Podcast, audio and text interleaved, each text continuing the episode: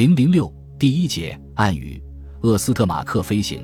这次作战，空军确实在支援地面作战中起到了决定性的作用。在开战的第一天竟能做到这一点，是很了不起的。而且又是在首先完成打击敌空军任务之后，取得如此赫赫战果的。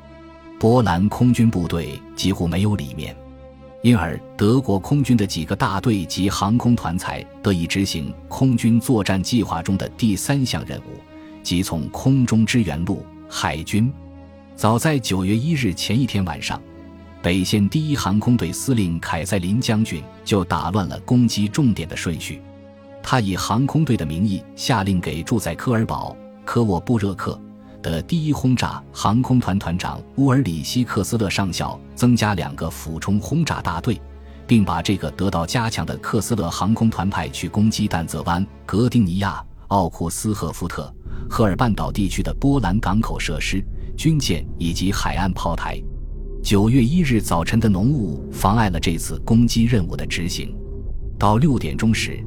只有第一轰炸航空团第一大队攻击了波兰的普克拉夫曼空军基地。快到中午时分，波美拉尼亚和东普鲁士才雾散天晴，波兰上空的密云渐渐消散。下午，好像要捞回被耽搁了的时间似的，第一航空队的轰炸机和驱逐机共计二十个大队全部出动。第一五二轰炸航空团一大队轰炸了托尤尼机场的高炮阵地和油库。第二十六轰炸航空团二大队命中了波兹南卢舒卡的建筑物和吊车厂，燃起了一片火海。第五十三轰炸航空团一大队攻击了格涅兹诺机场的跑道和机库。第三轰炸航空团二大队上午冒着浓雾出击的少数几个大队之一，炸毁了格劳约茨南面的弹药库。在下午晚些时候，第一轰炸航空团一大队又袭击了托尤尼机场。第二轰炸航空团转向普洛茨克、利达、比亚瓦波德拉斯加。第一航空师的大约一百五十架俯冲轰炸机，其中有第二俯冲轰炸航空团的两个大队、第一飞行训练团四大队以及公测佩林伯爵号航空母舰用的海军第一八六俯冲轰炸大队四中队，完成了他们的特殊任务，连续不断的轰炸了位于淡泽湾的敌人军港。第一航空队尽管在整个波兰北部地区狂轰滥炸，但并没有忘记他的主要目标华沙。空军总司令戈林本打算让他所有的部队在开战的第一天就从南北两个方向同时轰炸波兰首都，这就是他计划用暗语海岸命名的战役。但是因为天气不佳，不得不在早上撤销了命令。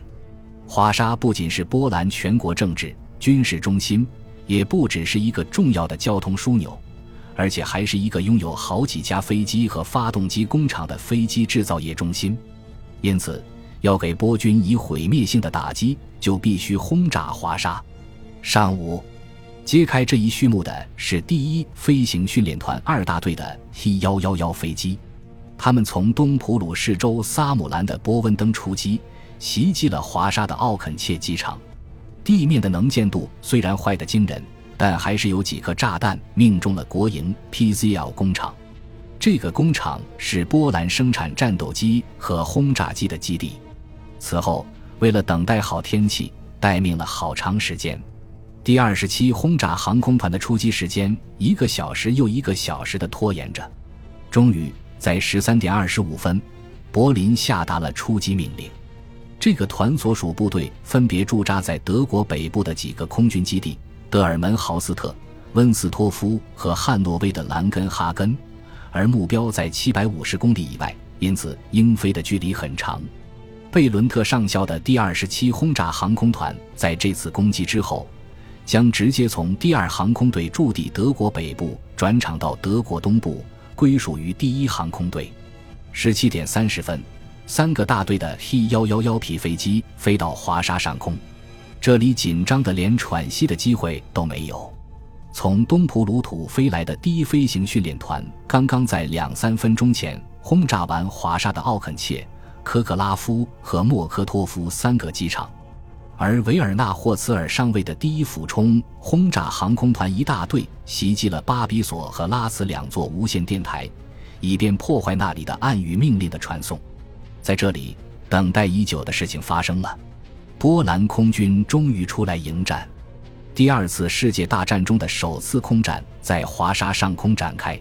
波兰驱逐旅指派担任华沙防空任务的斯帕维利科夫斯基上尉率领 PZL 十一 C 型战斗机两个中队，大约三十架飞机出战。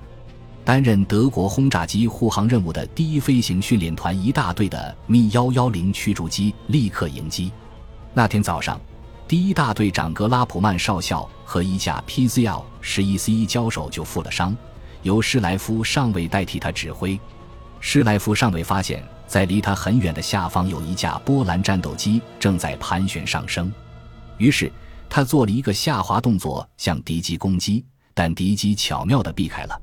有一架梅塞施米特飞机好像发生了故障，正在低速脱离战场，波兰飞机立即把它咬住。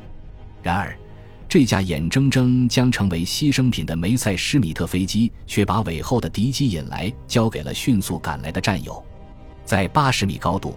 施莱夫的瞄准镜捕捉到了这架敌机，投影较大，机枪一齐开火，终于击落了这架 PZL 型飞机。这类诱饵战术用了四次，即前边一架飞机装作有故障不能飞行的样子，后面的飞机则伺机攻击。结果，用这种战术，几分钟内就击落了五架敌机。以后，波兰飞机就不再上当了，而梅塞施米特飞机不得不赶紧返航。两天后的九月三日，在华沙上空又进行了一场空战。这次迎战的 PZL 十一飞机大约也有三十架。第一飞行训练团驱逐机大队又击落了五架，我方损失一架。后来，该大队共击落敌机二十八架，在波兰战役中荣获德国战斗机特等功勋部队的称号。九月一日十八点，雾仍然笼罩着第一航空队的战区。因此，不能全力以赴地出击。在设在石切青附近的航空队前线指挥部里，凯塞林将军和参谋长斯派达尔上校正在统计战果。虽因天气不佳耽误了一些时间，但在开战的第一天，德国空军以大队为单位，共出动了三十次，其中十七次袭击了敌空军地面设施，如机场、机库、修理厂等。此外，支援地面部队八次，袭击敌海军五次，在地面炸毁敌机约三十架，空中击落九架，德军损失十四架，大部分是被波军准确的高射炮击中的。尽管如此，九月一日的这场空战并不算是真正的空战，因为波方避免决战。让我们看一看凯瑟琳九月一日晚的报告吧。他在报告中说，在整个作战空域。第一航空队占了优势，但是敌空军的去向几乎不明。这个报告和南线第四航空队的观察完全一致。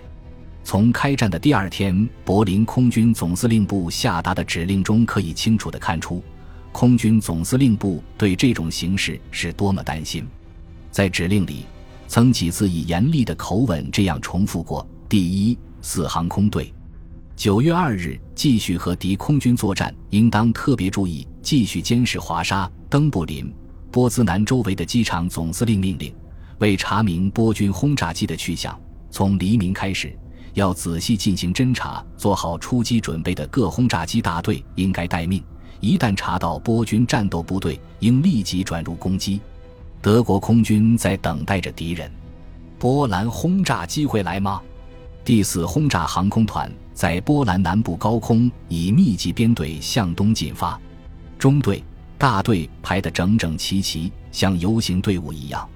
八十八架轰炸机的发动机发出悦耳的轰鸣，在这四千米高空的低沉的轰鸣声震的地面上的玻璃微微颤动。今天是一九三九年九月二日，马廷菲比西上校在直属中队的三机组飞行。他亲自率领第四轰炸航空团飞向指定目标。这个团是以1936年摔死的空军首任总参谋长的名字命名的，叫格内拉尔维威尔航空团。八十八架 T 幺幺幺飞机畅通无阻地继续向东飞去，几百双眼睛在空中搜索，却不见敌机的踪影。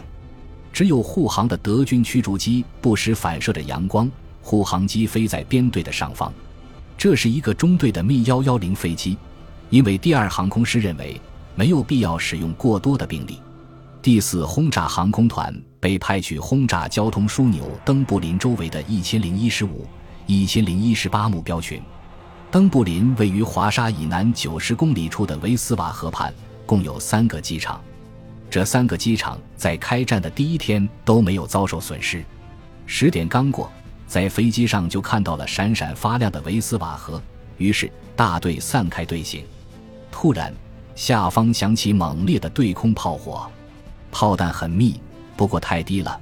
爆炸的硝烟弥漫在编队下方几百米的空中，T 幺幺幺飞机一进入攻击目标区，炸弹就脱舱而落。和昨天轰炸克拉科夫、卡托维兹、凯尔莱、拉多姆和罗兹等机场时一样，炸弹一连串的投在跑道上，沉住冲天。接着又炸毁了机库，升起了一股红黄色的蘑菇烟云。本集播放完毕。感谢您的收听，喜欢请订阅加关注，主页有更多精彩内容。